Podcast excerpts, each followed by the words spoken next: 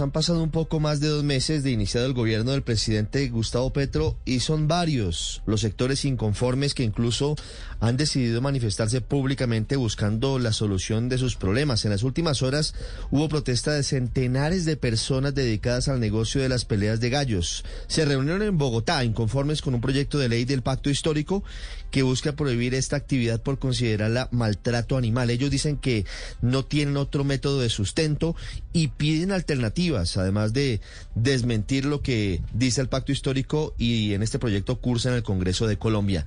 A esa protesta, ojo porque se suma una nueva marcha que anuncian los motociclistas para mañana pidiendo una mesa de diálogo directa con la presidencia de la República.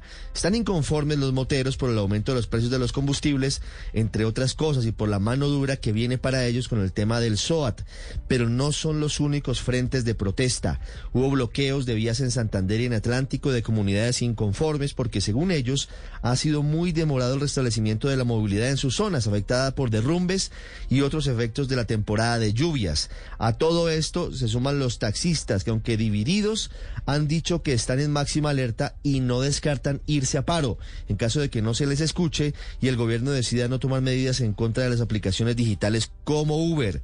No es casualidad que la nueva forma de expresar inconformismos en el gobierno del presidente Petro sea la protesta social, que el nuevo Ejecutivo se ha esmerado en respetar y apoyar, incluso con el cambio de enfoque de la manera como la fuerza pública atiende las manifestaciones. Por eso es muy importante que se garanticen los derechos de quienes no están en la protesta y que se logren acuerdos para atender los reclamos de los inconformes de forma pronta, de forma urgente.